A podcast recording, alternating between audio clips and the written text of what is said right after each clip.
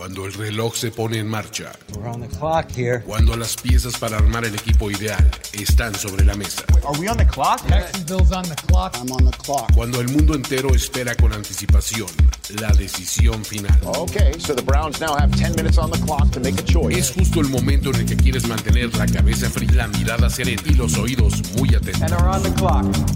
And we're on the clock. On the clock. On the clock. Primero y diez. Primero y diez. El juego que solo unos pocos privilegiados pueden experimentar. Con Jorge Tinajero. Con Jorge Tinajero. Y Luis Obregón. Y Luis Obregón. On the clock. De primero y diez. Are now on the clock. ¿Pueden los Patriots agregar a las piezas necesarias para volver a la relevancia dentro de su división? ¿Qué deberían tomar los Bills para dar ese último paso hacia el campeonato? ¿Qué harán los Dolphins con tan pocas selecciones en este draft? ¿Los Jets van a seguir preparando su roster para Aaron Rodgers vía draft? Intentaremos responder esas y otras preguntas en torno a los equipos de la AFC Este. Mientras tanto, en el sur de la Nacional veremos quién se convierte en el nuevo mandón dentro de esta división. Debemos saber si pues, los Buccaneers van a mejorar su defensiva o van a buscar de plano ya a un nuevo coreback. ¿Qué deben hacer los Panthers con el primer pick global? ¿Podrán los Saints mantener el nivel de su defensiva con selecciones de este lado del balón? ¿Qué posiciones necesitan seleccionar los Falcons para hacer brillar a sus armas ofensivas? Para discutir todo eso, estamos aquí en On the Clock. Les doy la bienvenida a ustedes que nos ven y también a Jorge Tinajero y a Diego Lozano. ¿Cómo están, amigos? Todo bien, buenas noches. Eh, listos para seguir con este tema de las necesidades que ya casi terminamos, así es que estén muy al pendiente. ¿Qué dices, Diego? Bien, muy contento de estar con ustedes y emocionado de hablar sobre draft, que cada vez se calienta más. Digo, eh, nada más obviamente fuera del tema, pero me parece interesante destacarlo como he notado dos cosas en los últimos mock drafts, o en la- los últimos movimientos del draft, eh, en las últimas como noticias relevantes del draft. La primera sería que Hendon Hooker cada vez sube más en los drafts, algo que me parece un poco ¿Qué cada vez más loco.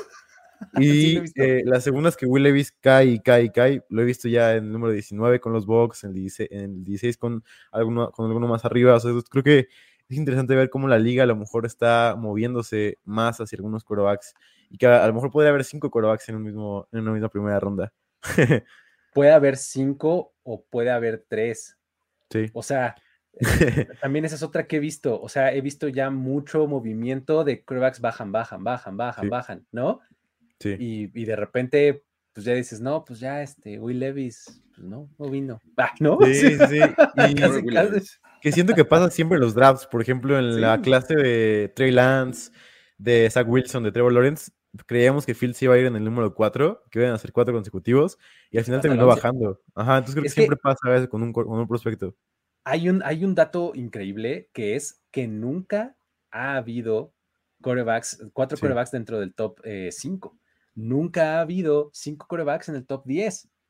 O sea, Sí. nunca en la historia del draft, ¿no? Y, y por más ganas que tenemos de ponerlos así, Sí. nunca ha pasado. Y, y es que estaba leyendo que el caso de Will Levis, eh, el tema con él es su actitud. O sea, mu- muchos que los entrevistaron o tuvieron la oportunidad de entrevistar en el Combine, eh, como que no les agradó. Eh, en cambio, a- a- en, ese, en, ese, este, en ese mismo en línea o tema, Anthony Richardson, que hoy tuvo también su, su, Su este, Pro Day. Pro Day, a él les encantó a todo mundo en cuestión de entrevistas y dicen que comparados los últimos dos años es la mejor entrevista que has tenido con un coreback. Entonces, bueno, podría ser el caso con, con Will Levis.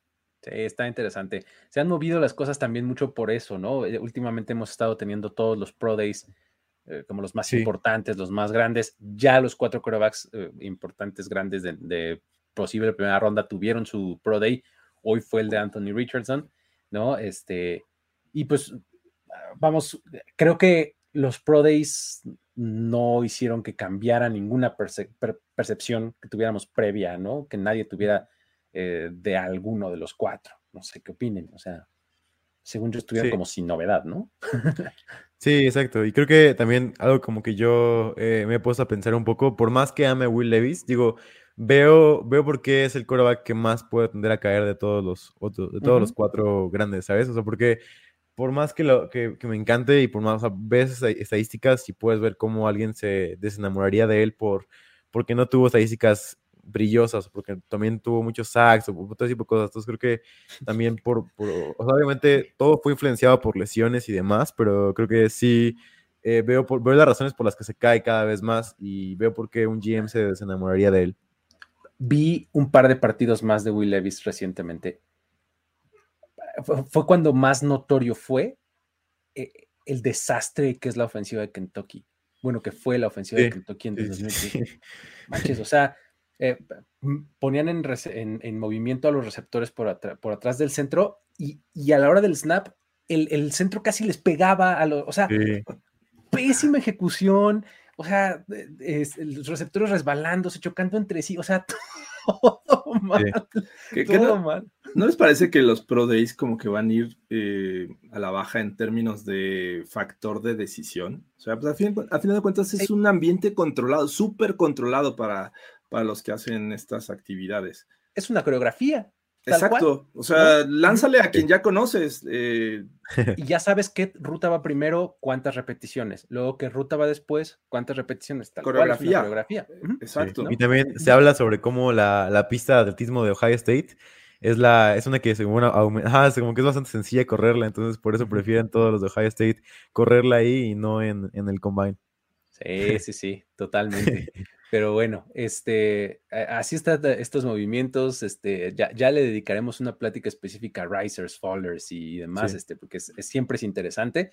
Pero eh, de momento vamos a entrar a las necesidades de los equipos, amigos. ¿Qué les parece? Vamos a comenzar eh, con la conferencia nacional en su división sur y hablemos de los Atlanta Falcons. ¿no?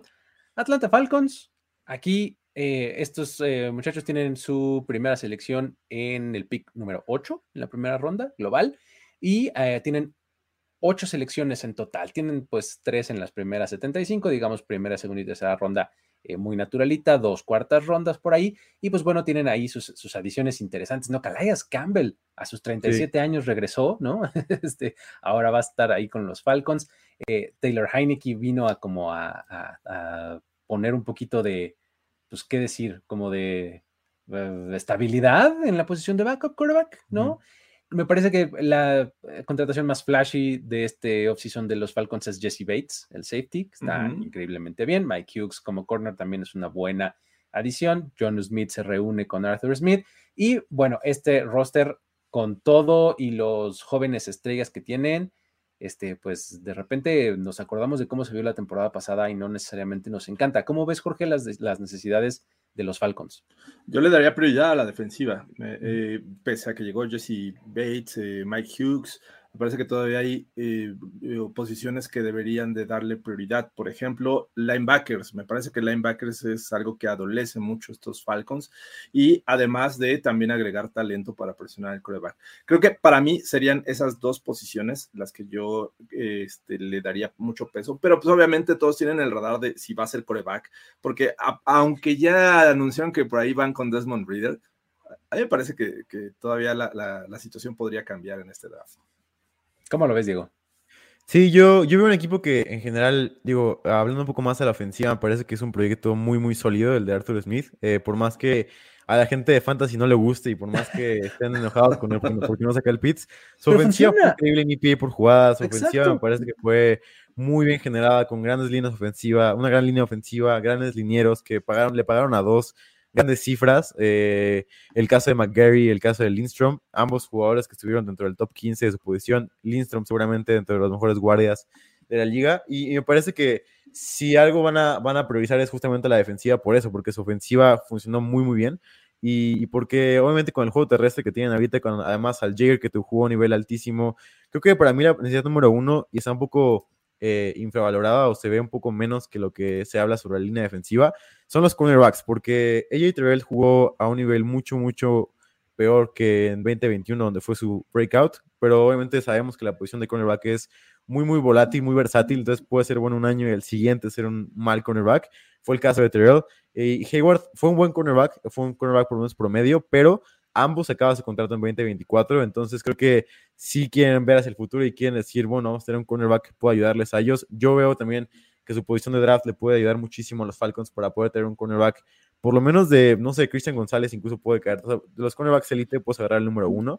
Entonces creo que cornerback puede ser para mí la opción por la que, por la que se irían los Falcons, también para ayudarle un poco a Terrell a que pueda ir creciendo más y a lo mejor pagarle, porque además, viendo sus contrataciones de agencia libre, Onimara me parece que fue una buena contratación. Obviamente bajó su nivel después de la, la, controversia de las drogas, obviamente que tuvo temporadas en 2020, 2021, pero parece que estaba drogado en, ambas, entonces bajó un poco su nivel en 2022.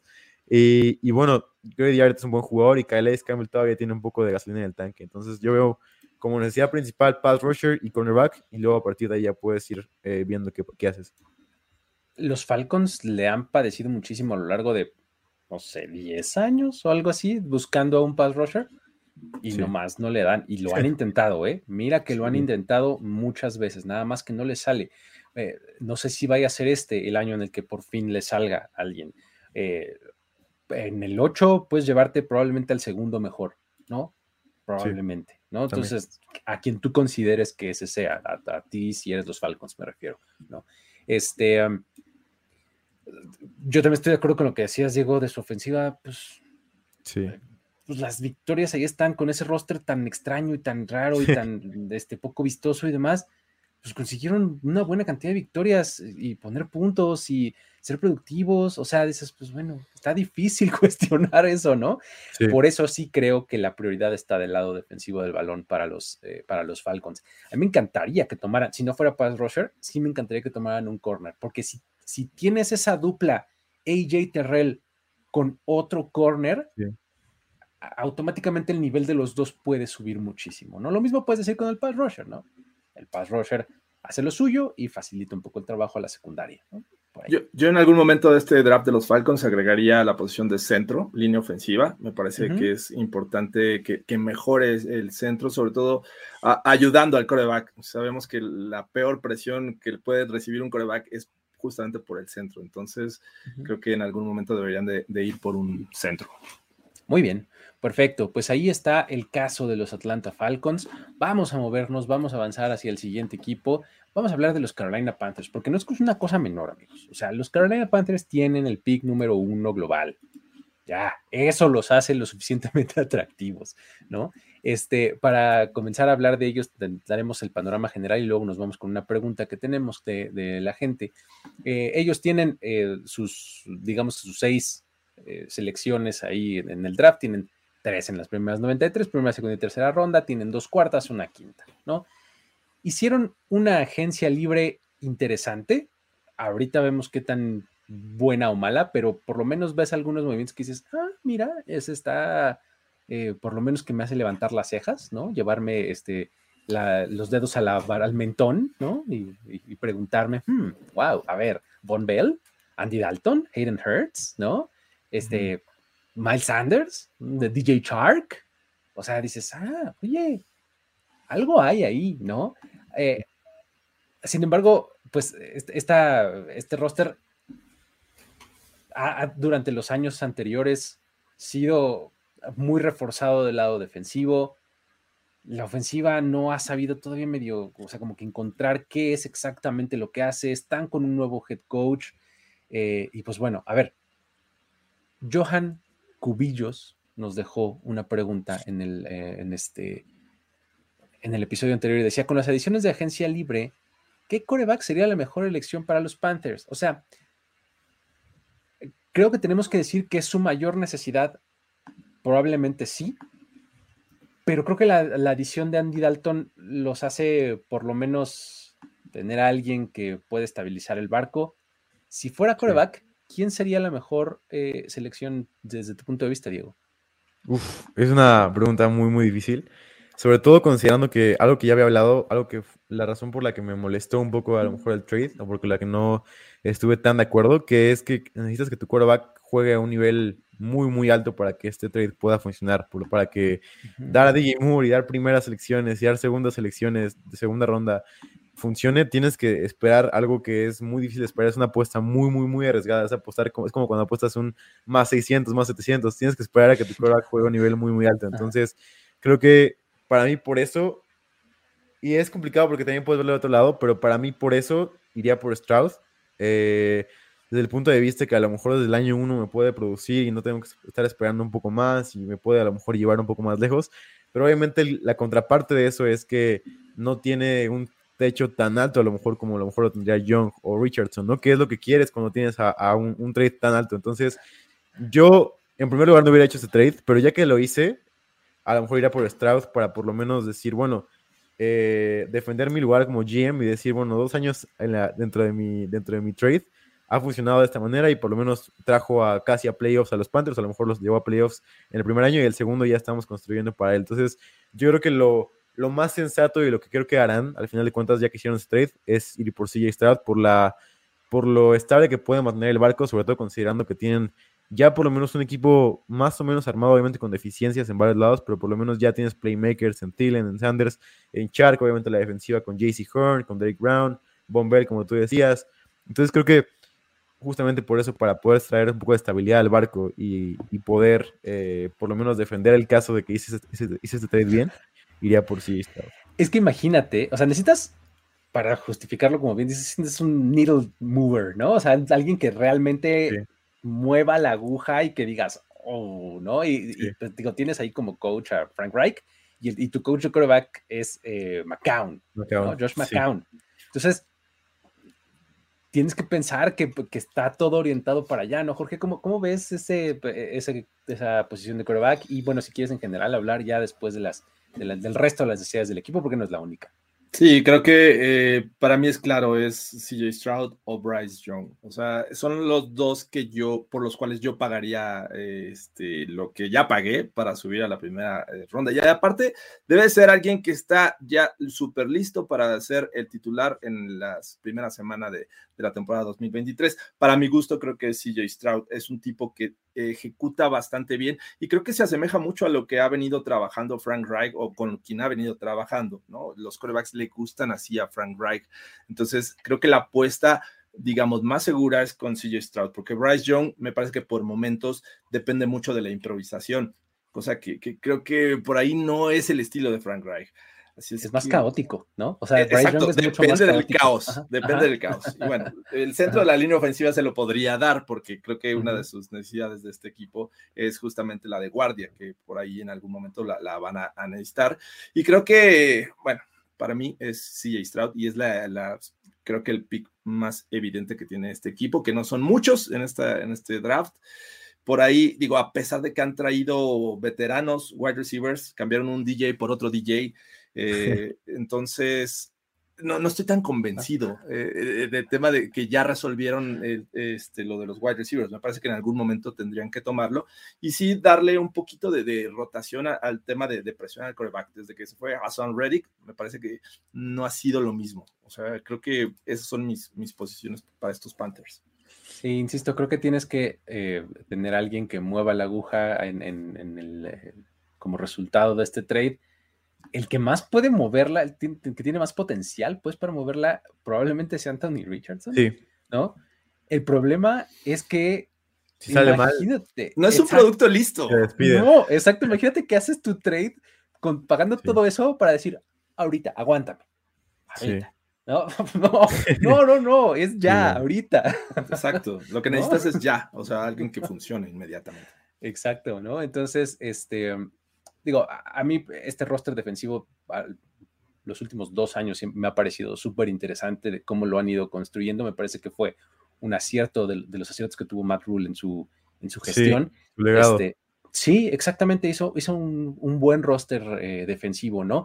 Eh, um, yo también creo que tendrían que ir por un wide receiver en algún momento. Este, mm, o sea, que, tu cuerpo de receptores tenga Terrace Marshall, DJ Shark y Adam Thielen. No, tienes un uno. No, no, y sabe, además se me hace como bien de cortito plazo. Sí. ¿No? O sea, tienes que traer a alguien que esté en tu equipo durante los próximos cuatro años.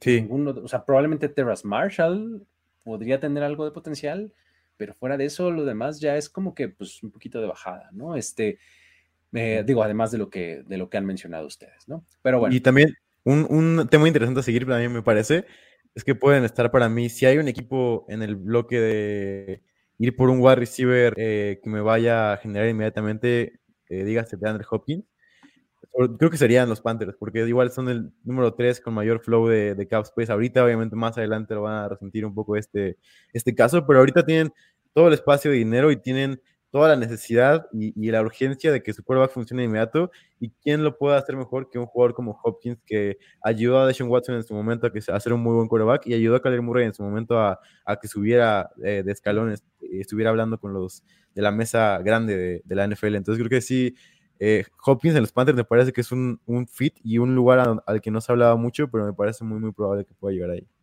Eh, está interesante, la verdad es que no lo, no lo había pensado como un posible candidato. Digo, eh, en términos de capital, pues digo, no, no sé qué les pudiera costar de Andre Hopkins una segunda ronda. Segunda, una, sí, segunda. Segunda tercera. Tercera ronda, si lo negocian así, padrísimo, no sé, ¿no? Este, porque pues del pick no lo van a dar, ¿no? O sea, y yo creo que de Andre Hopkins no está para, para que a quien lo tienen actualmente le pagues una primera ronda. Sí, no. Entonces, este, así está el asunto. Muy bien, Carolina Panthers. Vámonos con el siguiente, vámonos con los Saints. Los Saints también eh, son todo un caso de estudio. Llevo dos años tratando de descifrar a los Saints, no lo he logrado. ¿Sabes qué? Sobre todo me cuesta mucho trabajo ponerme en sus zapatos y decir, ¿soy qué? Soy un contendiente, soy un equipo en reconstrucción, soy un equipo defensivo, soy un equipo ofensivo. No, no sé. No, no sé. La verdad es que no, no, no le entiendo perfectamente. Pero bueno, en este offseason se trajeron a Derek Carr. Fue uno de los movimientos más mencionados y más este, eh, espectaculares, digámoslo, ¿sí? O más llamativos, ¿no? De, esta agencia libre, ¿no? Este, reforzaron bastante su, línea defensiva, digo, bastante me refiero a con varios movimientos. Eh, trajeron a Jamal Williams como, como corredor, ¿no? Y pues bueno, ahí eh, también hicieron algunos movimientos interesantes en la defensiva secundaria, ¿no? Sin embargo, ahora los Saints, desde su posición número 29 en la primera ronda, con ocho selecciones a lo largo del draft, eh, pues creo que harían bien en, o sea, creo que siento que este equipo básicamente también es de los que cualquier cosa les cae bien porque son un roster que tiene jugadores importantes, pero no tiene mucha profundidad. Algunos de sus jugadores ya son muy viejos, otros son muy, muy jóvenes, ¿no? Entonces, es un roster bastante eh, mezcladito, ¿no? Jorge, ¿cómo lo ves? ¿Qué, necesidades señalarías? Estoy totalmente de acuerdo. Casi cualquier posición no lo vería mal para estos Saints, ¿no? Eh, incluso la de Pat Rusher, ¿no? Se fue Davenport, Cam eh, Jordan, me parece que como que ya empieza a ir hacia abajo, ¿no? Ah, necesita una renovación este grupo de Pat Rushers, incluso cornerbacks me parece importante también en algún momento, el tema de, reforzar esta línea ofensiva que por momentos eh, me parece que con Sean Payton tenían un trabuco de línea ofensiva y de repente dejaron salir nombres y bueno, eh, creo que ahorita es una mayor necesidad reforzar el centro de la línea eh, ofensiva, tal vez este, guardias. Y bueno, no vería mal en algún momento, pese a que llegó a Jamal, Jamal Williams, porque no sabemos qué va a pasar con Alvin Camara, ¿no? Entonces, un running back me parece que eh, en algún momento podría ser eh, bueno para este equipo. ¿Qué, identidad tienen? Bueno, yo asumiría que es, defensivo, ¿no? A final de cuentas, Dennis, eh, Dennis Allen. Dennis Allen, ajá es, eh, es mentalidad defensiva. Pero bueno, vamos a ver qué pasa y qué tanto peso deja en Derek Carr, que pues, obviamente ya lo conoce, lo tuvo en los Raiders. Y eh, creo que es lo que más me intriga, ver a Derek Carr en esta ofensiva con, con Dennis Allen como head coach. ¿Cómo lo ves, Diego? Sí, parece que Jorge dio justamente el clavo con eh, justamente la, línea ofensiva, cómo ha sido deteriorada con varios mises. O sea, digo, Cesar Ruiz no jugó, nunca jugó bien por primera ronda. primera ronda, eh, ¿verdad? Sí, Pete tampoco ha jugado bien. Eh, o sea, creo que tus dos guardias han sido malos. Ramchick ha sido de lo poco brillante, pero ahora tu tackle izquierdo ha sido Penny, que se lesionó tristemente, pero lo que poco jugó lo hizo bien. Pero justamente creo que reforzar la línea ofensiva va a ser clave, sobre todo porque yo lo que veo es que, la verdad, lo que a mí lo que lo poco que me gusta, bueno, me gustan muchas cosas, me gustan varias cosas de los Saints, pero lo que me gusta en general de los Saints es su cuerpo de receptores. Me gusta cómo juega eh, el, mundo y la, gente que me sigue sabe cómo me encanta Rashid Shahid. Me parece que es un jugador increíble que puede hacer todo.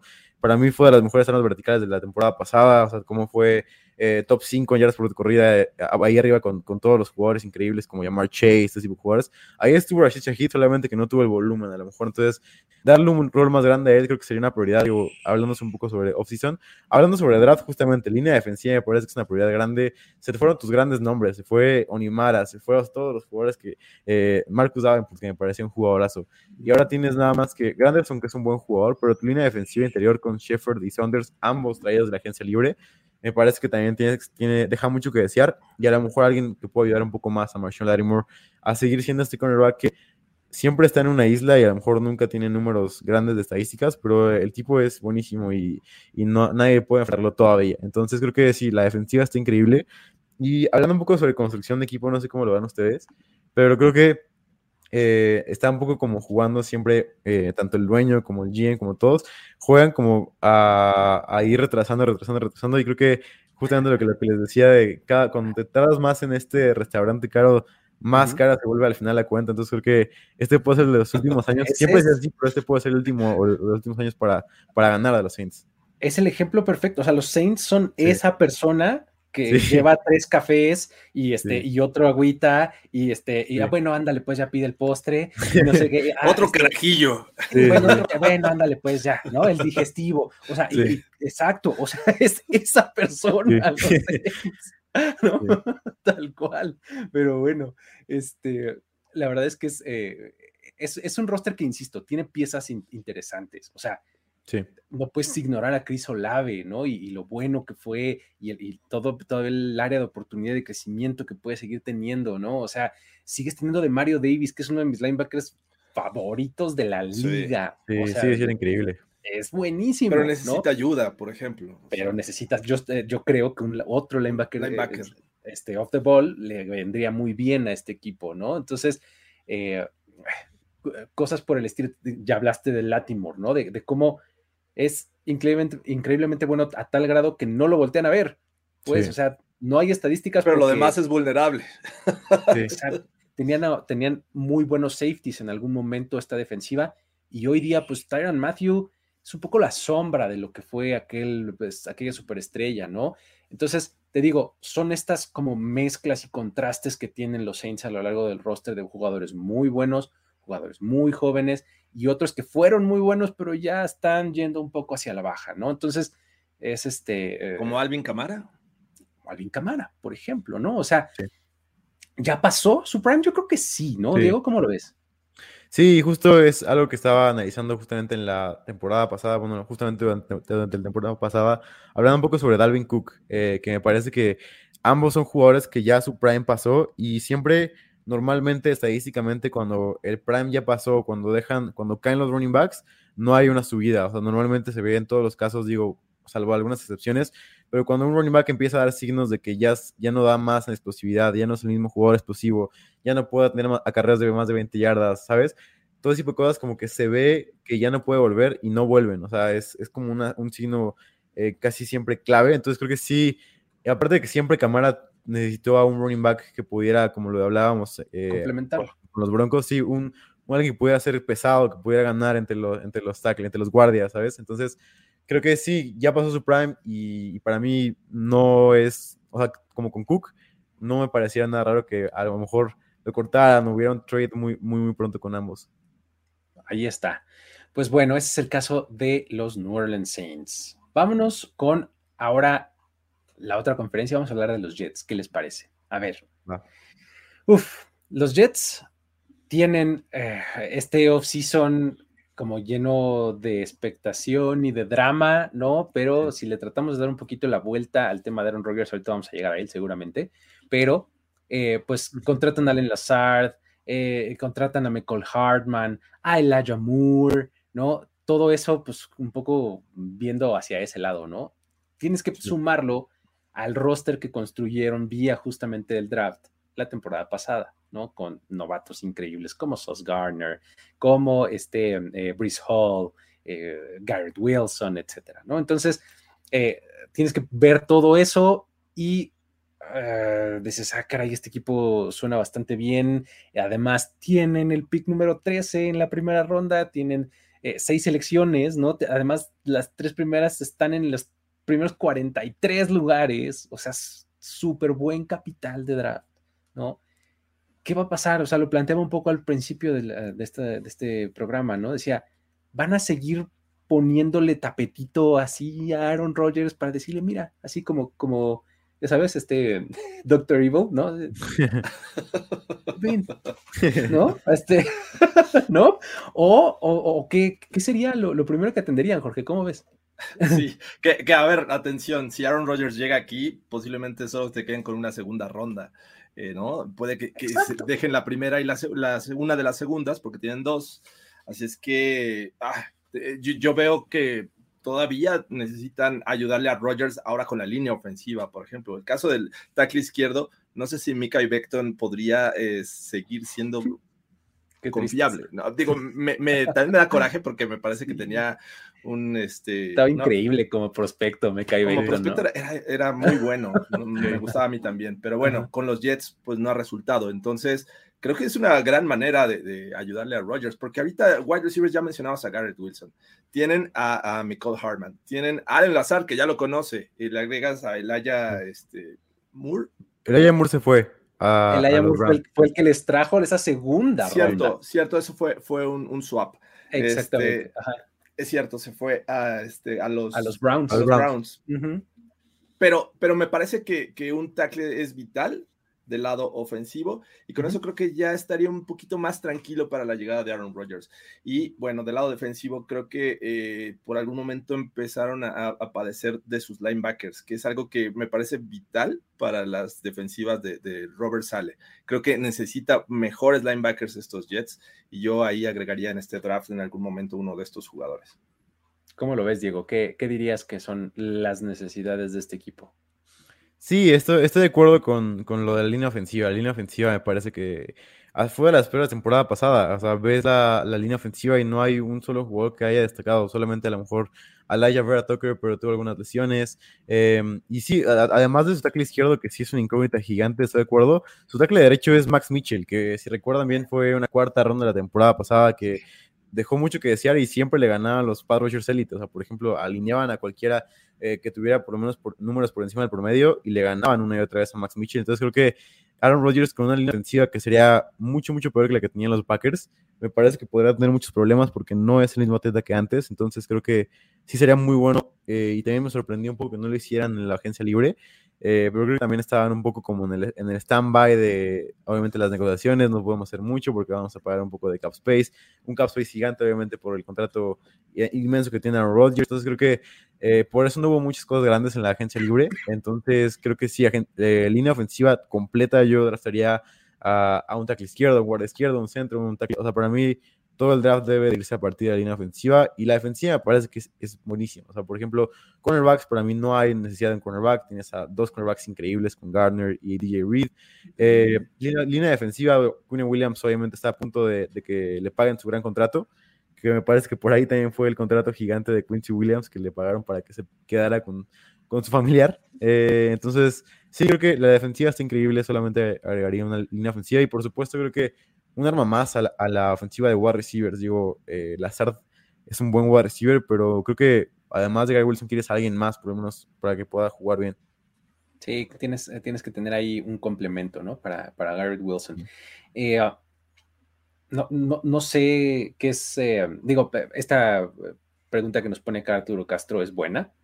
Y si el cambio se lleva a cabo después del draft, es un poco lo que anticipamos. Que bueno, por lo menos creo que yo ya lo veo así cada vez más, ¿no? O sea, de hecho creo que lo platicábamos aquí en alguna ocasión, ¿no? O sea, de, mira, los Jets van a hacer sus picks de este draft y se van a preocupar, este, los Packers también y ambos, por que el intercambio tenga compensación de 2024 en adelante, sí. ¿no? Este... Sí. Podrían jugar con la, la eh, desesperación de los Packers por ya resolver su vida y decir vamos a avanzar. O sea, puede ser, puede ser. O sea, y, y es que ahí es este.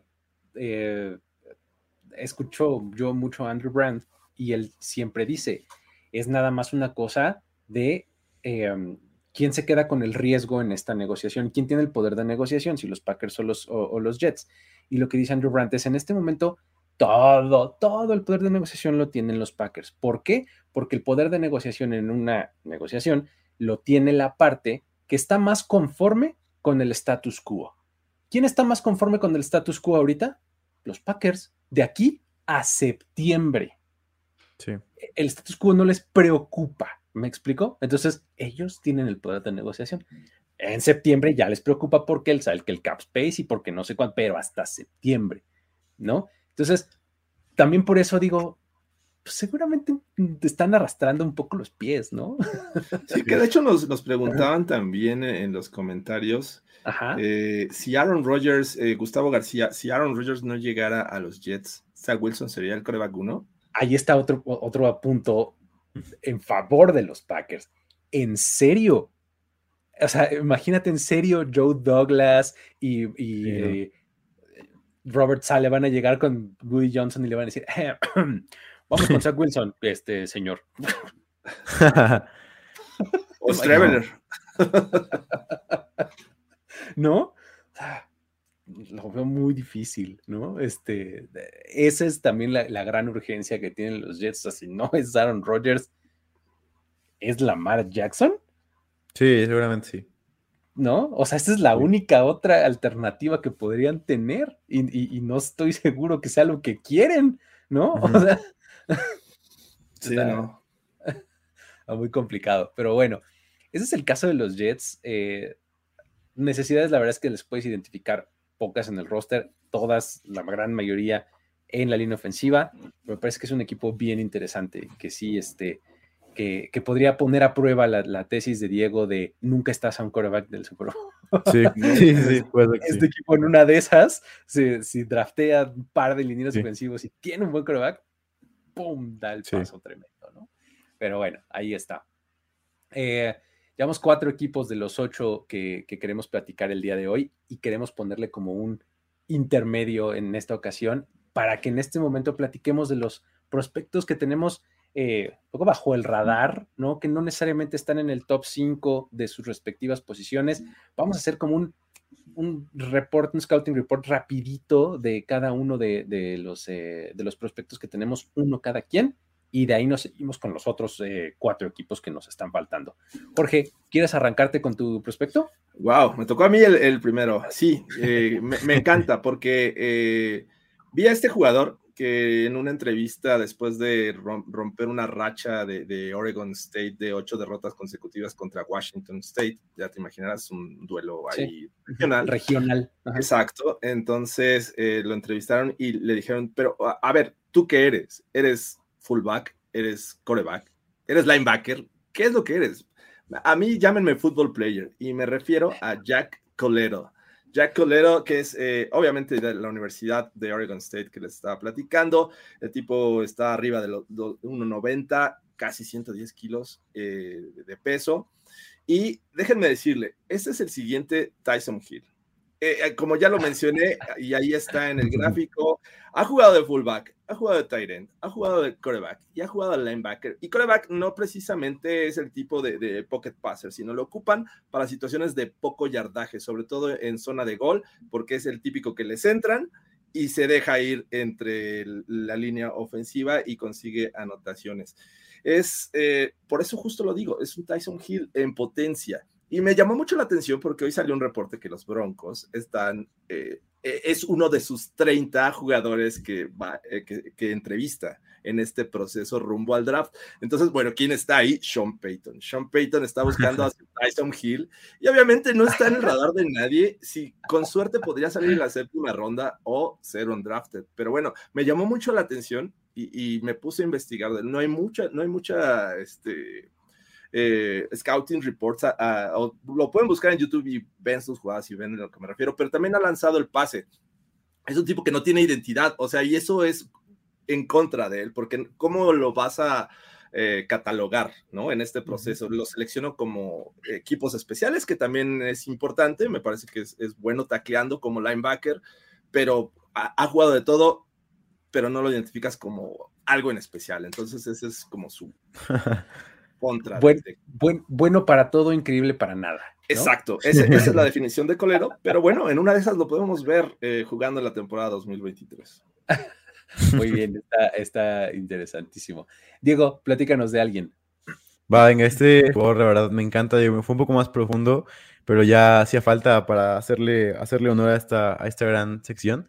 Eh, y su nombre es Jake Bobo. Eh, ya, sé, ya sé que el apellido es un poco curioso, pero la verdad me, me, encanta ese tipo de wide receivers, sobre todo cuando, cuando hablas de una, de una clase de wide receivers que son minis todos. Entonces, este jugador es el, el, el, outlier, el jugador diferente a todos los demás. Y esto se ve muchísimo en una estadística que me gusta mucho medir para este tipo de jugadores, que es la que se llama Contested Catch Rate o porcentaje de recepciones competidas, en las que son 50-50 y siempre se dice que este jugador la va a bajar. Para este jugador no es 50-50, sino es un 70-30 o un 80-20. Entonces, creo que así es Jake Bobo. Es para mí, mi comparación con él es como un Jawan Jennings. O sea, me parece que es un jugador muy parecido a Jawan Jennings, con limitaciones en todos lados, pero que puede correr rutas bien, que puede ser incluso un arma eh, intermedia o arma de, de, corto yardaje buena, que puede ser una buena eh, tercera opción para los demás, para los equipos. Y además, digo, eh, hablando un poco sobre rango, para que midan un poco las expectativas con él. Para mí es un jugador de sexta, sexta, séptima ronda posiblemente, incluso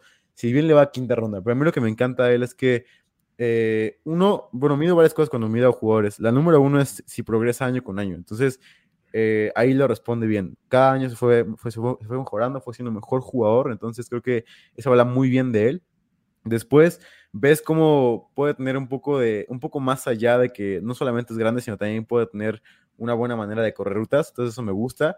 Es para mí una versión pobre, una versión barata de T. Higgins, o sea, igual miden lo mismo, posiblemente un poco más ligero, bobo, pero me encanta cómo, cómo puede ser esta, este jugador que puede potenciar una ofensiva como lo hace Jawan Jennings en la ofensiva de los Niners. Me parece que ese tipo de jugador y ese tipo de jugador grande que, que puede ganar uno contra uno contra un cornerback y ayudar muchísimo a un cornerback. Buenísimo, ahí está Jake Bobo. Muy bien, de UCLA, ¿verdad? Es, este, sí, UCLA. Perfecto, muy bien. Ahora yo les, voy a, yo les voy a contar de otro corner, porque últimamente he estado viendo un montón de corners y eh, me encontré con Darius Rush de South Carolina. Eh, él es un, es un tipo que ya está en su último año de elegibilidad y es un tipo que es bastante rápido, tiene buenas habilidades para encontrar el balón y tiene buen alcance en sus extremidades. Como ven, también yo tengo una fijación con los corners de brazos largos, porque pues porque pues Dan Quinn así me mal acostumbró. ¿no?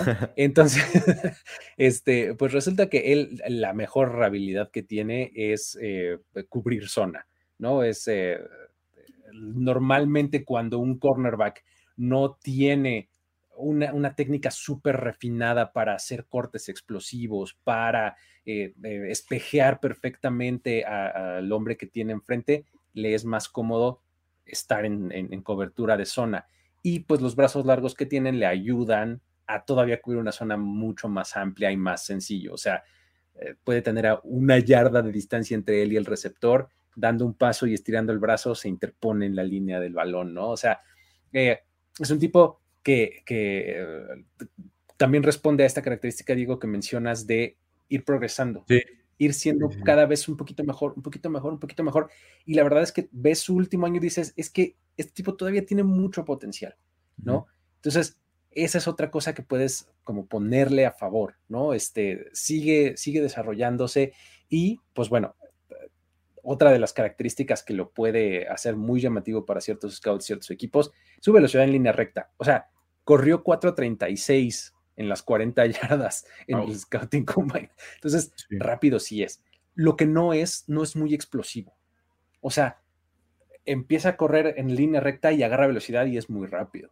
Pero si necesita romper hacia adelante, hacia donde está el balón, hacer un corte rápido, ahí no necesariamente lo es tanto. O sea, él es, es de estos atletas que es como mucho más suave en sus movimientos que explosivo, ¿no? Entonces, eh, digo, tiene eh, todavía mucho, pues, como mucho por aprender, o sea, porque incluso en, las jugadas que, que, se prolongan o cuando las trayectorias son muy largas o de lento desarrollo, es cuando peor le va, porque se pierde cada vez más de su, de su hombre. O sea, si es una jugada rápida, bien, pero se empieza a prolongar tres segundos, cuatro segundos la jugada y ya el receptor le lleva dos yardas, ¿no? O sea, ese es un problema con él. Pero bueno, eso y además no es, no es muy, este, no es muy consistente haciendo tacleadas, o sea, eh, yendo hacia abajo en el, en el, juego terrestre. De repente es medio, medio fallo. No es que no, no, tenga voluntad, baja y lo hace bien, pero su técnica no es la mejor para taclear, ¿no? Entonces ahí está eh, el, este prospecto que yo diría que por el potencial que tiene y sus características físicas, pues llevártelo en la cuarta ronda cómodamente y pues es un, un corner, digamos, que se va a adecuar mucho mejor a las defensivas de zona que, que ahorita tengan a un par o a, por sí, por lo menos a un par de corners bien establecidos. Habla de los Browns, habla de los Jets, por ejemplo, o algo así, que tienen sus corners bien sentados y que necesitas un cuarto corner por ahí, algo así. Sí. Cabe Encaja perfecto. perfectamente, ¿no? Darius Rush de South Carolina. Sí, por sus caracter- características físicas, como que puedes ver por, por qué un equipo se enamoraría de él y draftearlo en la tercera, ¿no? O sea, creo que puede también ser una, una probabilidad que quede dentro de la tercera ronda. Sí, y, y es por eso, porque tiene sus características físicas muy llamativas, su velocidad y su trayectoria ascendente. Entonces dices, órale, me lo llevo una- en la tercera para que no me lo vayan a ganar, ¿no? Sí. Algo por el estilo, pero muy bien. Ahí están tres prospectos que les trajimos el día de hoy, que no necesariamente están en el top 5, por supuesto que no, que van a salir a partir del segundo día. De hecho, en, este, en esta ocasión nos fuimos casi que al tercer día, ¿no? Sí. Sí. los tres. Entonces, ahora sí, vamos a continuar con los cuatro equipos que nos faltan. Vamos a platicar Mira. de los Bucks, amigos. Los Tampa Bay Buccaneers. Uf, ellos tienen la- el pick número 19 en la primera ronda. Tienen nueve selecciones a lo largo del draft. Tienen doble quinta ronda, triple sexta ronda, ¿no? Y este, pues bueno, sus, eh, sus selecciones hay normales de primera, segunda y tercera. Y a ver, este equipo también es, una, es un caso de estudio padre porque, eh, pues cuando se te va un jugador como Tom Brady, tienes que cambiar toda tu identidad, ¿no? Y todo lo que haces y todo lo que eres, ¿no? Entonces, eh, llegó Baker Mayfield como quarterback que pues estamos casi, casi que asumiendo que va a ser el titular, ¿no? Este, tra- trajeron como corredor a Chase Edmonds, ¿no? Y, y, pues bueno, mucho más que eso, lo más importante fueron regresos, ¿no? Recontrataciones del lado defensivo del balón que también fueron importantes. Muy buenas.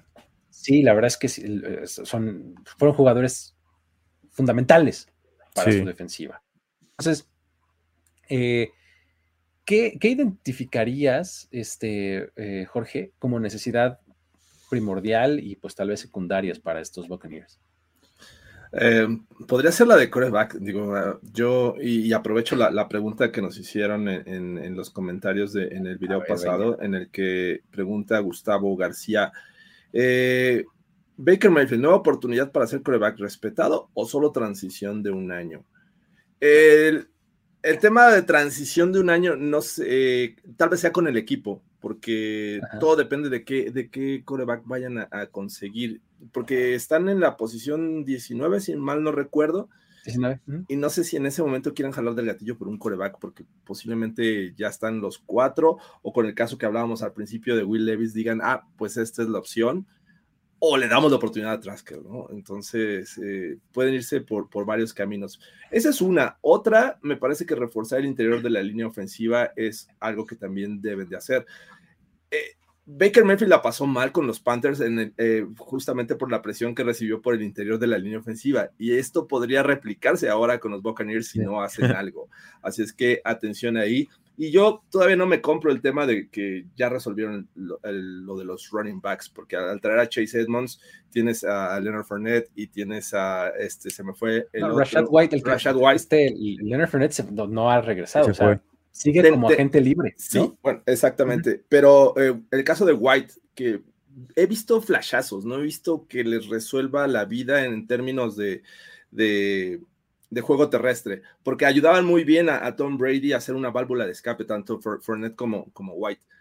Pero el juego terrestre me parece que no es, este, no ha sido lo mejor de los Bucks, así es que creo que Edmonds tampoco les va a aportar eso.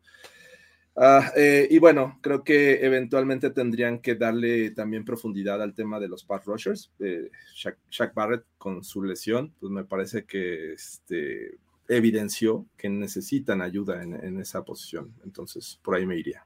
¿Cómo lo ves, Diego?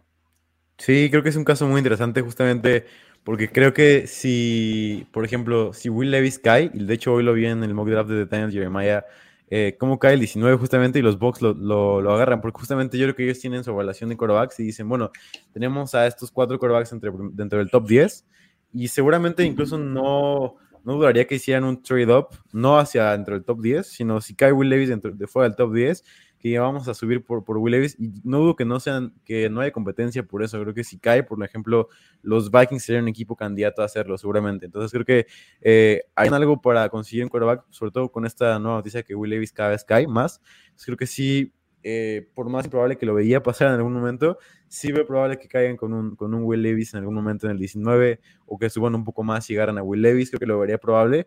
Y si la línea ofensiva, me parece que fuera de Tristan Wirfs, todos son reemplazables. Obviamente, Haynes y, y Lever tuvieron buenas temporadas, pero además todos están fuera de posición, como que Haynes puede jugar de guardia, pero jugó de centro temporada pasada. Giddy puede jugar de tackle derecho, pero jugó de, de guardia temporada pasada. O sea, como que no sabes cómo va a estar esa línea ofensiva. Ahorita ya casi en abril, no sabes cómo va a estar esa línea ofensiva. Entonces creo que sí es una incógnita bastante grande cómo va a funcionar esto. Y justo como decían, esta línea defensiva creo que cada vez necesita más renovación. Es una línea, línea defensiva vieja.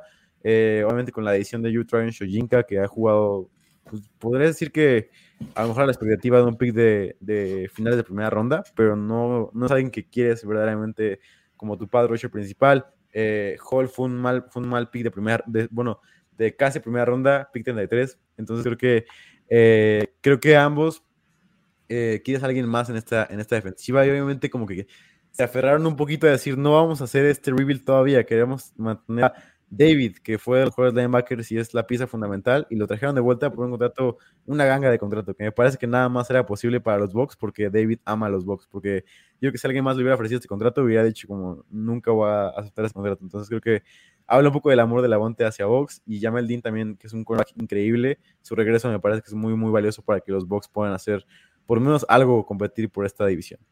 Sí, y digo, lo que nos pone acá Anónimo en el comentario, que se ve que además es fan de, los Buccaneers, de acuerdo a, juzgar por su, por su avatar, eh, dice que ojalá que vayan por el mejor talento disponible sin importar la posición, y pues con Baker Mayfield y eh, Todd, como dice él, tener un pick alto el año que viene, eh, escoger ya un quarterback.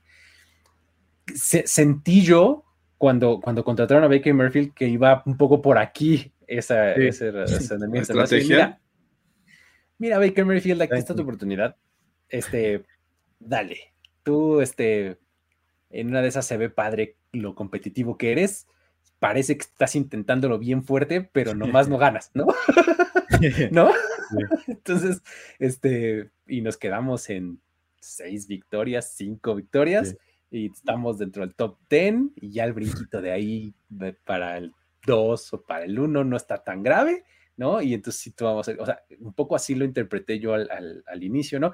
Luego, cuando empezaron a hacer eh, estos movimientos y empecé a estudiar un poquito más el roster, dije, no, es que, y además, el, el entorno en el que están en esta NFC South, en donde hay muy poca certeza, la verdad es que con, las piezas que tienen pueden ser competitivos. O sea, sí. claro que. los wide receivers son increíbles. Sí, claro que vas a extrañar a Tom Brady, por supuesto, ¿quién no lo haría, no? Pero sí, sus receptores están muy bien, sus linebackers siguen siendo muy rápidos, muy efectivos. Su defensiva secundaria regresa en, muy buena manera. ¿no? Anton Winfield Jr. sigue siendo también otro de mis jugadores favoritos de toda la liga. ¿no? Sí, este, la verdad es que están, están bien en muchas posiciones. O sea, sigues teniendo a Vita Vea, que es un portento de jugador también, ¿no? Entonces, como que dices, no, no están tan mal como queremos creer estos Buccaneers, ¿no? O sea, sí hay un como un bajón interesante en la posición más importante, que es el quarterback, ¿no? Pero podrían ser eh, dos, tres competitivos. Sin duda, si les cae un quarterback, yo creo que no lo pensarían. ¿no? Vamos, ¿para qué retrasamos lo inevitable, no? Este, creo que sí, pero no sería como el coreback para comenzar la temporada 2023, ¿no? O sea, sí, no, ahí ponlo ahí a aprender. Exactamente, tienes a tu Baker y este y a los cuatro, cinco, seis partidos en donde ya este, lanzó tres intercepciones más que touchdowns, ¿no? ya, en ese momento eh, metes al novato, ¿no? Pero bueno, eh, ahí está el caso de los Buccaneers, ¿no? Eh, vamos a, a, movernos a lo que sigue y vamos a platicar del resto de los equipos de la AFC Este. Vamos a comenzar con los Bills platiquemos de este equipo que, eh, a ver, tiene la posición número 27 en la primera ronda de entrada, ¿no? Tiene seis selecciones a lo largo del draft, nada más no tiene séptima ronda, pero todo lo demás está bastante convencional, por así decirlo, en sus, en sus picks. Y eh, ellos hicieron una agencia libre en donde, mm, pues no sé, o sea, como que creo que una de las cosas, uno de los movimientos medio underrated de la agencia libre fue el traer a Deontay Harty. Ah, sí. Como que Deontay Harty es todo lo que hubieran querido de su slot receiver, ¿no? Probablemente se los vaya a dar Deontay Harty, ¿no? Este, y pues bueno, eh, ahí reforzaron algunas, algunas otras posiciones, ¿no? Trajeron a Damian Harris, por ejemplo, de los Patriots, eh, cosas así que también estuvo interesante. Trajeron a Conor McGovern como guard, este, algunas cosas más o menos interesantes. Pero la verdad es que este roster, cuando lo ves, dices, es que son bien buenos, o sea, es un muy buen equipo, es un muy buen roster es de estos rosters que te hace rascarte la cabeza y decir, ¿qué, qué, pasa? O sea, ¿por qué no son campeones? Y pues es que siempre están peleando, ¿no? O sea, siempre están ahí. ¿Qué es lo que está pasando? ¿Cuál sería esa necesidad o ese jugador, Jorge, que, que podrías, o esos jugadores que podrían ponerlos un poquito más allá de ese nivel? Eh, es un tema de, me parece que con estos Bills, como bien lo, lo este, explicaste en el intro, eh, es un tema de, profundidad en posiciones, porque pues, realmente eh, sí hacía falta wide receivers y creo que todavía le hace falta un, wide receiver que tenga mayor calidad, que aporte más, porque creo que Gabe Davis no viene de, la mejor, esperábamos mucho, mucho de él en 2022 y creo que no, no lo fue, no respondió como se esperaba. Entonces, por ahí yo agregaría un wide receiver en algún momento en el draft. Me parece que es importante también darle profundidad a, eh, y creo que una de las importantes de eso es linebacker y es la más evidente porque se fue de Tremaine Edmonds. ¿no? Entonces, creo que también por ahí podría, podrías ayudar y hacer sentido en este, en este equipo de los Bills. Y profundidad también agregaría tanto a Pat Rusher, creo que Von Miller sabemos que es muy bueno, pero cuando no está por temas de lesión, me parece que el resto no, no, carbura. Siento que por ahí le falla un poquito al, al pass rushing y cornerbacks también me gustaría un poquito de profundidad. ¿Qué, ¿Qué hacemos, Diego, con la insistencia que tenemos año tras año? Por lo menos llevamos tres años, creo, ¿sí? como tres años diciendo que les hace falta un corredor, ¿no? Pues, yo ya me rendí. Yo ya me rendí. La verdad es que yo también dije, ay, ya la fregada, ni los usan. ¿No? ¿Para qué? ¿Para qué? ¿No? Eh, eh, digo, la, la, temporada pasada tomar a James Cook y de repente al final de la campaña empezó a, a verse bien, ¿no? Sí. ¿Tú considerarías que hay algo por ahí o, o dónde están eh, otras necesidades de los Bills? Sí, no, para mí, no, de hecho, para mí creo que la, lo, la posición de corredor está ahorita más sólida que lo que ha estado mucho tiempo. O sea, creo que James Cook por más que se le critique, yo creo que los que lo critican es los que no vieron los partidos de los Bills, porque ves a un James Cook, sobre todo explosivo, que rompe tacleadas, top 20 la NFL en, en, porcentaje de acarreos explosivos por acarreo, o sea, top, top 25 también en, en yardas después de contacto por acarreo. El tipo fue low key de los mejores corredores de la liga eh, en producción eh, y, ser efectivo. O sea, por más que no, no tiene ese nombre flashy de, ah, es un es un jugadorazo. El tipo jugó muy bien y para mí tiene todo, todo el cielo enfrente de él. Para mí puede ser un bel back, como le llaman. nos quedamos un poco con su primer acarreo de la temporada, que todo mundo lo vimos, ¿no? Primer acarreo fumble. El segundo también fue un drop terrible en, el partido. O sea... Y de ahí en adelante todo empezó a ir mejor. Más que los primeros dos fueron muy malos. Sí, y, para mí, eh, respondiendo a tu pregunta bien, eh, la línea ofensiva para mí es la narrativa más grande de este equipo, porque para mí si ves el partido contra los Bengals, eh, te das cuenta que este, este partido en realidad y todos los playoffs en general eran partidos en donde igual el último partido de la temporada regular contra los Patriots se hablaba mucho de cómo la defensiva de los Patriots iba a ganar ese partido, sacarle partido a los Bills y, y, ser este, este equipazo que iba a entrar a los playoffs. Obviamente no se dio, pero lo que sí se vio es cómo esta línea defensiva de los Patriots, que estaba muy muy bien en, esa, en ese entonces con Uche y todo ese tipo de jugadores, cómo le ganaron a los Bills una y otra vez y Josh Allen creó con su magia jugadas de donde no había y sacó pases de más de, más de 60 yardas a, Dix y así. Pero en realidad creo que la narrativa más grande de este equipo es la línea ofensiva, cómo no ha podido proteger a Josh Allen ni en los playoffs contra los Bengals que se vieron inoperantes contra esta línea defensiva increíble de los Bengals. Eh, contra los Patriots se vieron muy mal también en ambos partidos. Entonces creo que eh, esta línea ofensiva tiene que proteger mejor a Allen y no hay un solo jugador que destaque como, ah, es un jugador sólido. O sea, a lo mejor Dion Dawkins me gusta como un jugador, pero no me parece como un tackle izquierdo increíble. fuera de él, tanto McGovern no me parece un buen fichaje, el centro Morse no me parece un buen jugador, y, los otros dos, Bates, me parece Bates y, y el tackle, tackle derecho. Brown. Ajá.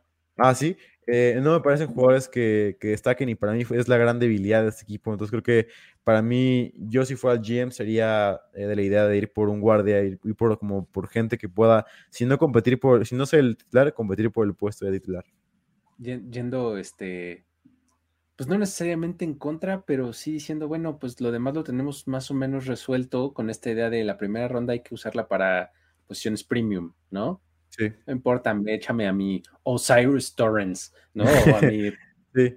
que me parece que un guardia tiene su valor, ¿sabes? O sea, por ejemplo, ¿ustedes dónde draftarían a lo mejor a un, a un, no sé, por ejemplo, a un Chris Humphrey ahorita, ¿dónde lo draftarían? O sea, ah, no, Chris Humphrey, uf, top 20, ¿no? sí. sí. exacto, o sea, cuando, tienes a un tipo élite en el interior de la línea ofensiva, marca mucha diferencia, ¿no, Jorge? Sí, no, e, eso, mira, a lo mejor no es top 10, definitivamente, porque creo que castigan mucho a, tanto a los guardias como a los centros. Sí. Pero sí, top 15, tal vez en posición 15, estaría ideal para mí. 15, 20, entre el 15 y el 20 probablemente, ¿no? Pero bueno. A ver, Daniel Nieves por acá nos pregunta, eh, ¿será la última ventana este año para los Bills?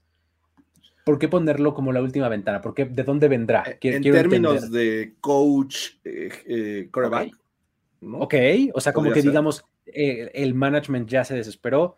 Vámonos, Sean McDermott. Empecemos con una nueva administración. ¿Cómo lo ves, Diego? No, no lo veo. Para mí, de hecho, es uno de los equipos que más van a estar ahí compitiendo, porque además de que tienen saludable su, su cap space, o sea, no tienen así como grandes problemas entre ellos. Allen tiene un contrato bastante saludable para el equipo, que ya lo van dirigiendo año con año. McDermott me parece que es de los mejores head coaches de la liga, eh, desde mi punto de vista. Y además, la próxima temporada, pues no, no veo grandes bajas de free agency. Obviamente tienes que pagarle a Oliver posiblemente. Gary Davis me parece que no lo renovaría yo si fuera el GM de los, de los Bills. Y fuera de eso, obviamente jugadores buenos como Daquan Jones, pero son jugadores reemplazables, todos. Eh, entonces creo que para mí, Dix también tiene un contrato. Por, para mí, podríamos empezar a hablar de esto a lo mejor en dos, tres años, pero va a ser un escenario completamente diferente, con mucho más espacio salarial para todos. Entonces, es este, eh, eh, iba yo a mencionar justo también lo de Stefan Dix, o sea, eh, hubo mucho como reporte y rumor y demás el de la, del descontento de Stefan Dix, ¿no? Ah. Este, tal vez también podría venir por ahí, el, o sea, pues se va a empezar como a como a desgranar el equipo, ¿no? O sea, ¿cómo lo ves tú, Jorge? Que, creo ya nada más para, eh, aprovechando la pregunta que nos hicieron de, la ventana para los Bills, podría ser la última. Para McDermott me parece que es, es crítica esta, esta temporada 2023 porque hay que recordar que eh, no tienen coordinador defensivo y él va a llamar las jugadas, ¿no? Este, Y bueno, le va a dejar, yo creo que muchas más decisiones a, Dorsey, que me parece que su primer año se vino un nivel más abajo de esta ofensiva que lo que hacía con Brian Dable. Así es que me parece que es crítica esta temporada que, estos Bills den mejores resultados y mejores resultados es llegar al Super Bowl, o sea, ese es el calibre de este equipo. Es que está cañón, como es, es lo que yo decía al inicio, ¿no? O sea, porque este equipo no es campeón? Pero fíjate con la vara que lo estás midiendo, ¿no? Sí. O sea, esa es, no es ninguna otra, ¿no? Y ganar el Super Bowl es bien difícil, amigos, nomás uno lo gana al año. Yo sé, es muy difícil, pero a ver, mostraron en ciertas, en ciertos partidos ganarle a estos equipos con los que dices, ay, me dejaste fuera, en temporada regular ganaron a los Chiefs, ¿no? Ajá, Entonces, eh, tenían un equipo como para hacerlo, al menos para llegar, y, no, lo, no lo lograron. Ahí está. Pues bueno, ahí está el caso de los Bills. Vamos a meterle un poquito de velocidad, amigos. Nos faltan un par de equipos. Venga. Eh, nos faltan los Dolphins, que bueno, eso no tienen cuatro picks, ¿no? Uh, vámonos. Listo, esto es lo que tiene que ser. No, no, no vamos a tiempo a los, digo, a los, Dolphins. Este, ellos, eh, como efectivamente tienen cuatro picks nada más, no tienen pick de primera ronda. Eh, su primera oportunidad para seleccionar a alguien está en el 51, en la segunda ronda, eh, eh, y pues bueno, no tienen tampoco cuarta ni quinta, ¿no? Entonces, por eso un poco la, e, el off-season de, de, los, eh, de los Dolphins estuvo bastante centrado en sí traer jugadores de, bueno, por lo menos a Jalen Ramsey de más alto perfil, ¿no? Y este, pues bueno, trajeron por ahí a Malik Reed, ¿no? Este, se trajeron a, a David Long, ¿no? Como linebacker, eh, etcétera, ¿no? Creo que Sean Elliott también estuvo por ahí en la posición de safety. O sea, intentaron un poco mm, hacer movimientos en la agencia libre como para compensar la falta de oportunidades en este, que tendrán en el draft, ¿no? Eh, um, el equipo como que depositó momentáneamente su confianza en Tua Tagovailoa dándole eh, la extensión de quinto año de contrato, ¿no? Este, y pues de ahí en adelante, pero pues, ¿qué dirías, Diego, que es la necesidad de este equipo para, para 2023 en el draft? Sí, para mí, en resumidas cuentas, creo que con la agencia libre se lo hicieron muy, muy bien. Con Jalen Ramsey, David Long, ambos me parece de los mejores fichajes de la agencia libre por una gangas, ambos. Entonces creo que defensiva no veo un solo hoyo. De hecho, es de los pocos equipos que a todos lados me parece que son un trabuco, literalmente. Entonces, eh, creo que para mí la historia más grande es proteger a Tua Bailoa con su historial grande de lesiones y seguir trayendo guardias y tackle, un tackle derecho y un guardia izquierdo me parece principales necesidades de este equipo. Y un arma de Tyrant, o sea, esta ofensiva, como siempre lo, lo, mencionamos, las ofensivas que ganan la NFL son las ofensivas que tienen más de tres armas ofensivas viables y a gran nivel. Entonces creo que un Tyrant a esta ofensiva llena de, de, de estrellas me parece que sería lo ideal para este equipo. ¿Cómo lo ves, Jorge? Yo también creo que el interior de la línea ofensiva es algo que deberían de seguir explorando para que protejan mucho mejor a Tua Tango Bailoa. Eh, el Tyrant me parece también importante. Llegó Eric Saubert, pero definitivamente no es el, el Mike Gesicki, ¿no? Creo que ahí en ese sentido podrían este, necesitar ayuda en esta posición. Eh, no sé cómo lo vean ustedes, pero el tema de los running backs me parece que siendo Mike McDaniel, en algún momento va a agregar a alguien y no va a dejar de hacerlo, pese a que regresó Raheem Monster y Jeff Wilson Jr. Sí, probablemente va a tomar a su corredor de cuarta y Ya, quinta Peyton. ronda, ¿no? Sí, sí. Sí. Y un día va a correr para 135 yardas en seis Y ser acarreos. titular. Así en seis acarreos, ¿no? Además, algo así. Este, pero bueno, y, y sí, justo, justo iba para acá con este comentario de, de Etienne Hernández, su edición estrella, Big Fangio.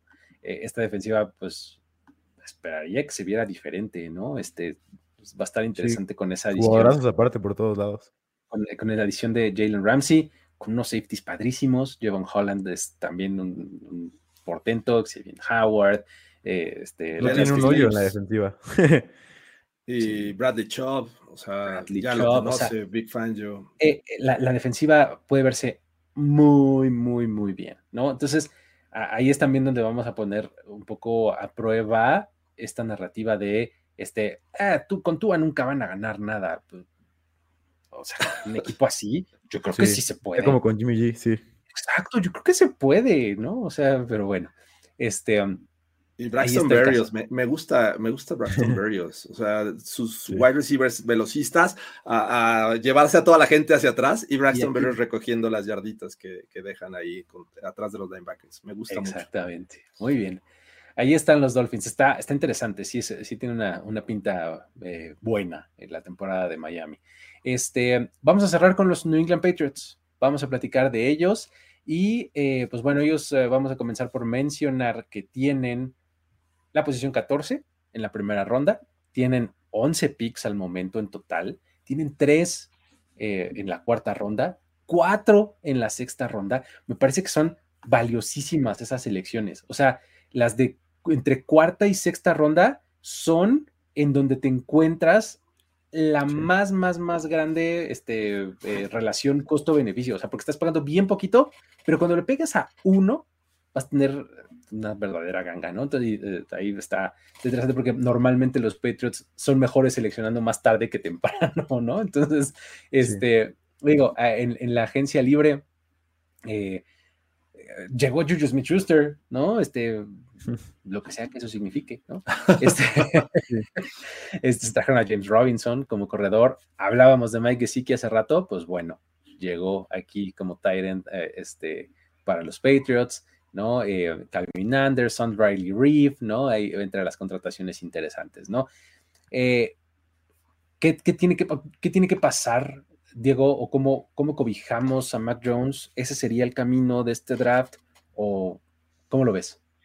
Eh, sí, la verdad, yo no entiendo mucho qué están haciendo los Patriots. La verdad, no me parece. Me parece las, las eh, free agencies más pobres de toda la, NFL, la de los Patriots, porque no tienen un rumbo establecido. No saben, o sea, no saben hacia dónde va la, el equipo, el roster, no saben hacia dónde se está yendo, porque obviamente su línea ofensiva parece que es una buena línea ofensiva, es decente por todos lados. Obviamente, Cole Strange dejó muchísimo que decir por todos lados, como se esperaba que pasara cuando lo tomaron en la primera ronda.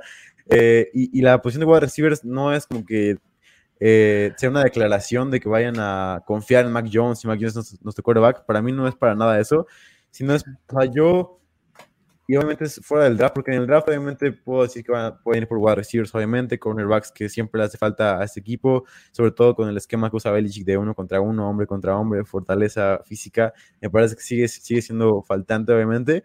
Em, pero para mí, creo que si hay un equipo que podría ir después del draft por un Lamar Jackson, por, la, por, el, tipo de, por el tipo de ofensiva que, que, corren, que obviamente es el tipo de ofensiva que para mí pueden decir, vamos a, cuando la liga hace sigue, nosotros vamos a hacer sack y vamos a ir por, por una ofensiva de eh, formación y, y vamos a correr el balón 100 veces por partido y vamos a ganar así.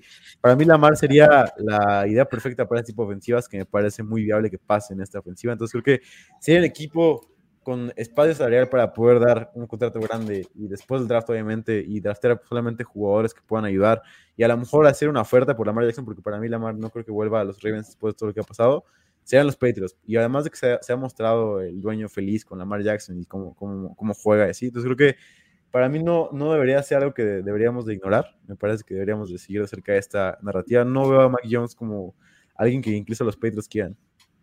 Es que este, por eso hacía la pregunta como te la hice al inicio, ¿no? O sea, ¿deberíamos sí. de cobijar a Mac Jones o no? ¿no? O sea, a mí me parece que no lo están haciendo, pero ¿qué significa eso? O sea, que están como, como con intención de reforzar otra cosa y moverse hacia otro lado. O sea, está, está interesante. Y digo, a, a, platicando de esto que dices, Yasmín Camacho en el video pasado nos preguntó, oigan, a ver, díganme ¿Qué jugador de tercera ronda va a tomar Belichick en su primera selección? Sí, Pregunta seria, ¿no? Además. Ah, era seria, perdón. Este. por, por, lo de Strange del año pasado, efectivamente. Por lo de Cold Strange, ¿no? Y, y es que si, si, lo piensas, o sea, Cold Strange no salió del todo mal. O sea, sí fue un pick muy extraño, haciéndole honor a su apellido, pero, o sea, pues decía, ok, o sea, no estuvo mal. Probablemente lo, lo, más costoso fue el costo de oportunidad, ¿no? Que dejaste de tomar a otras cosas. Claro. Pero, este, pero el jugador no estuvo del todo mal, ¿no? Y ahora, la otra pregunta que nos hace Juan Carlos Dorantes es, si New England quisiera tomar un receptor en el 14, ¿cuál sería el, el ideal o el más recomendable, siguiendo nuestra idea de cobijemos a Mac Jones? ¿Qué dirías, Jorge? Me parece que tendrían que ir por un wide receiver 1. O sea, ha estado en, en, los Pats involucrados, han estado involucrados en los rumores de, de Andrew Hopkins, de que si los Broncos van a soltar a alguien, los, los Pats posiblemente sí. lo quisieran. Entonces, han estado buscando wide receivers y creo que lo que quieren es alguien que, que, le ayude a Mac Jones, si es que se van a quedar con Mac Jones. Y creo que Johnston sería la opción para mí eh, de TCU. No veo otra opción porque si no es caer en lo mismo. O sea, no sé. Es, exacto, otro, otro agregar yuyus o, o, o, menos que yuyus. Entonces, ah. no sé, este, un Michael Wilson posiblemente, si no es Johnston. Creo que son mis dos opciones para estos, estos pads. Pero, o sea, Wilson creo que es, en este momento todavía no lo tomaría en primera ronda. Muy bien. Pero sí, efectivamente, o sea, hablando de, de necesidades más allá de esto, coincido que es corner, ¿no? Cornerback es una corner. de las, este, de las más eh, evidentes, ¿no? Que, que, puedes tener por ahí. Siempre van a agradecer esta, eh, este tipo de equipos, jugadores versátiles en el front seven, ¿no?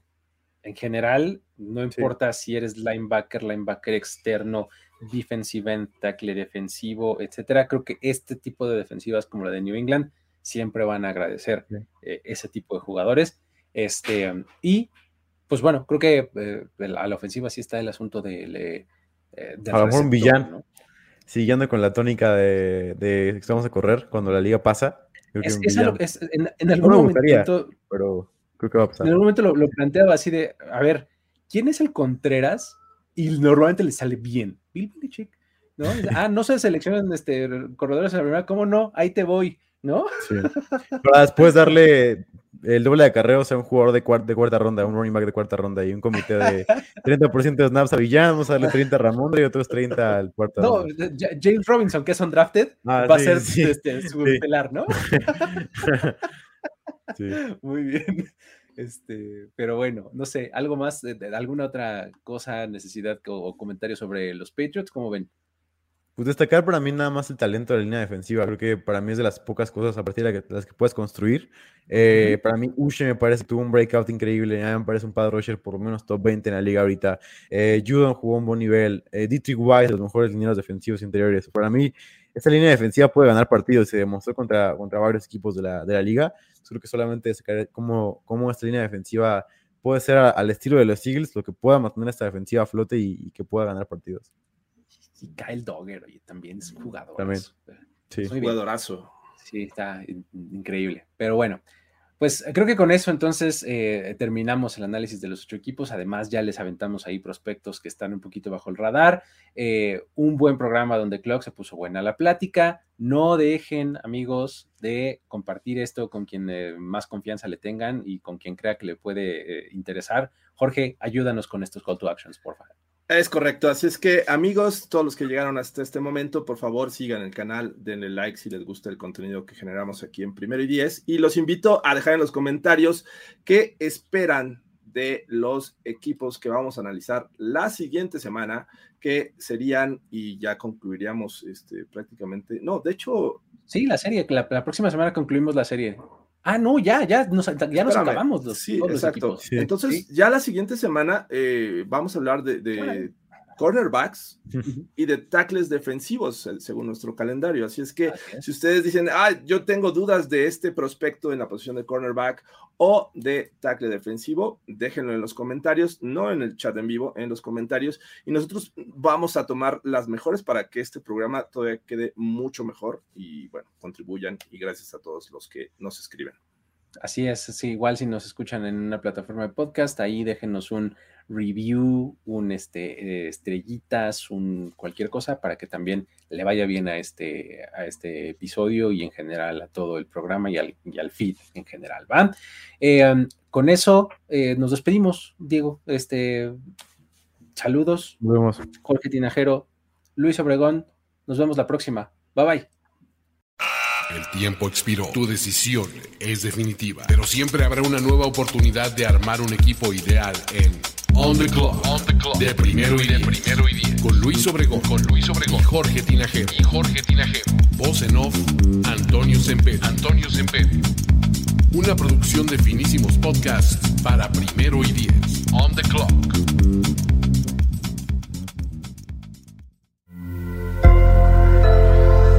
Sonora.